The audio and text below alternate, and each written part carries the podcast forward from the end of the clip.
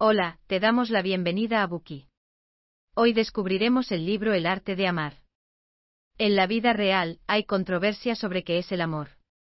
Algunas personas piensan que el amor se refiere exclusivamente a los sentimientos que tenemos hacia nuestro amante, y otras creen que el sentimiento entre familiares también es amor.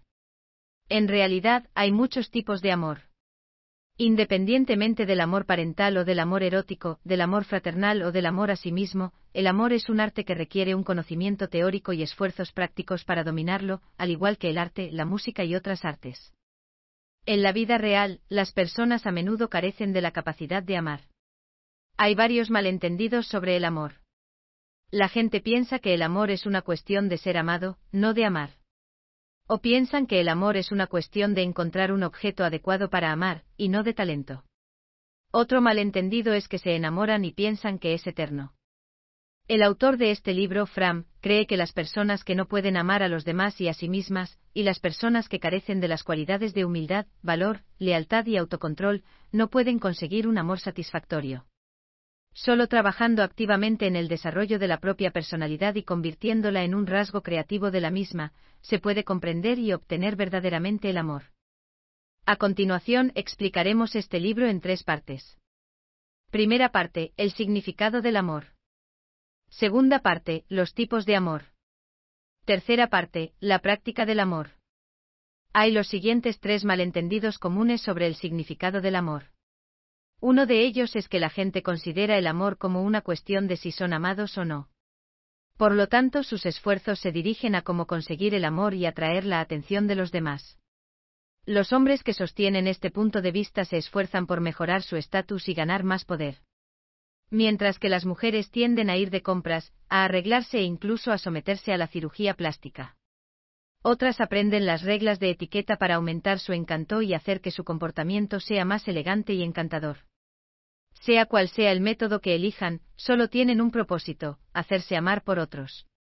El segundo malentendido es que la gente considera que el amor es el proceso de elegir el objeto adecuado para amar. La gente selecciona sus objetos según unos estándares fijos. En la sociedad moderna, la elección de los objetos amorosos es como mirar una variada gama de productos en un centro comercial.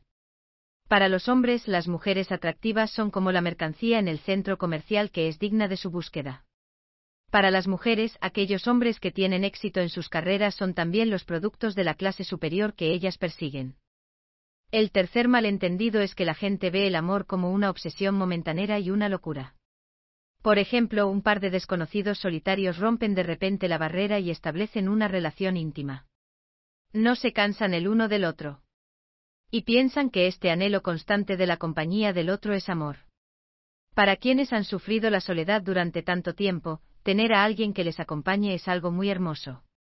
Pero con el tiempo las dos personas llegan a conocerse bien, su intimidad pierde cada vez más su carácter milagroso, hasta que su antagonismo, sus desilusiones, su aburrimiento mutuo terminan por matar lo que pueda quedar de la excitación inicial.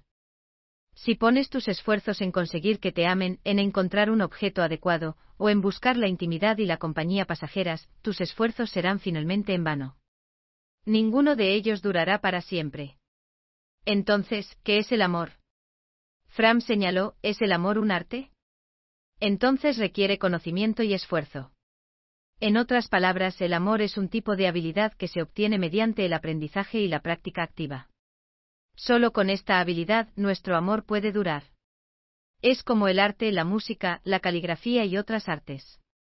Si no nos esforzamos por aprender, es imposible hacer un dibujo, tocar una pieza musical y escribir una bella caligrafía. Lo mismo ocurre si no nos esforzamos para aprender a amar, no seremos capaces de amar.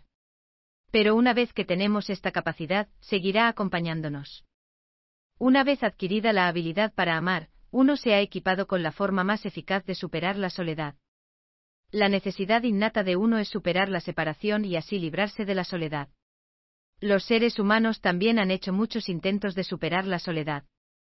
Algunos intentan alcanzar este objetivo poniéndose en estados de fanatismo, como la indulgencia sexual, la adicción a los narcóticos y drogas, etc. Cuando están extremadamente excitados, sus cerebros están en blanco y no pueden sentirse solos. Pero todo esto es temporal. Cuando están sobrios, la soledad volverá, y tendrán que repetir el camino de la indulgencia para escapar de la miserable trampa de la soledad. Las repeticiones frecuentes se convierten en un hábito de adicción. Esta forma no contribuye a eliminar la soledad, sino que solo conduce a una mayor ansiedad.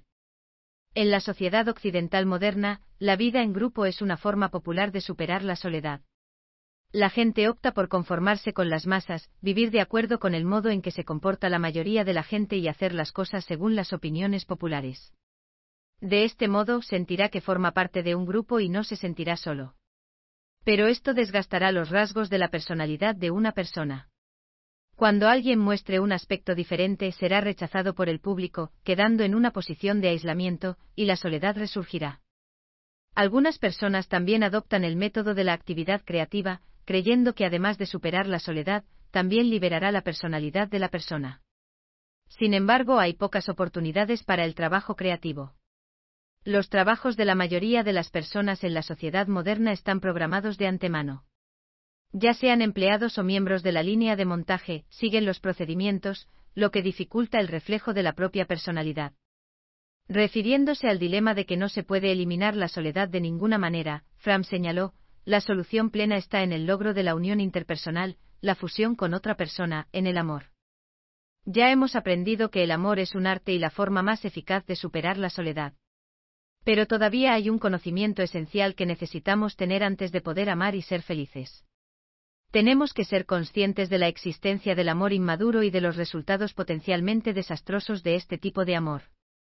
La forma inmadura de amor también se llama unión simbiótica.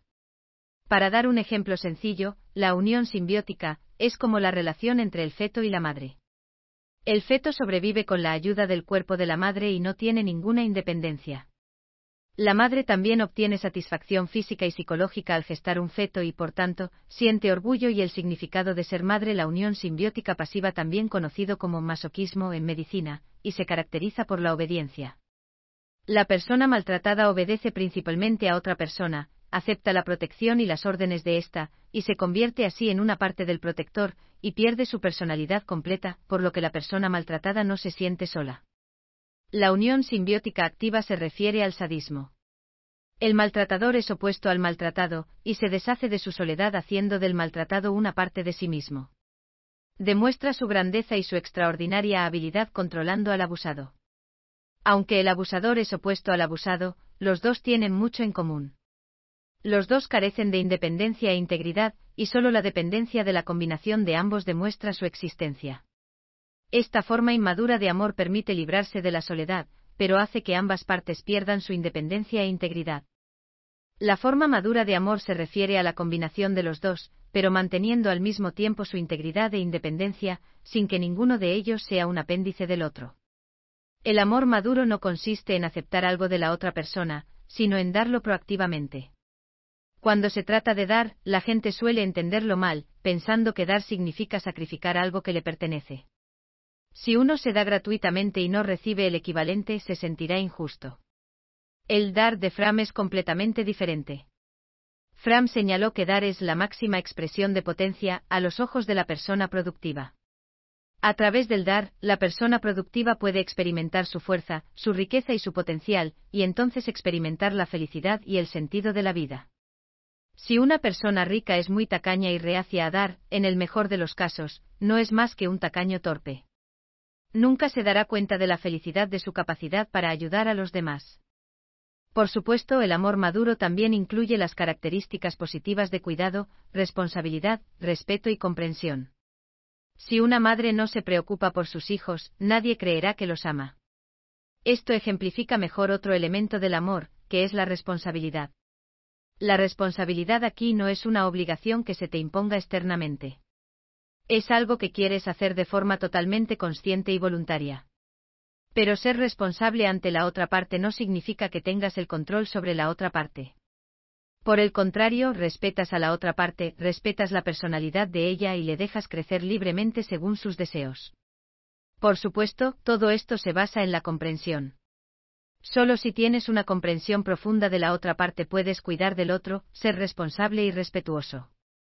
Sin comprensión, el amor sería simplemente ciego y ciertamente no es maduro. Hasta aquí llegamos con la primera parte, donde aprendimos que el amor es un arte que hay que aprender.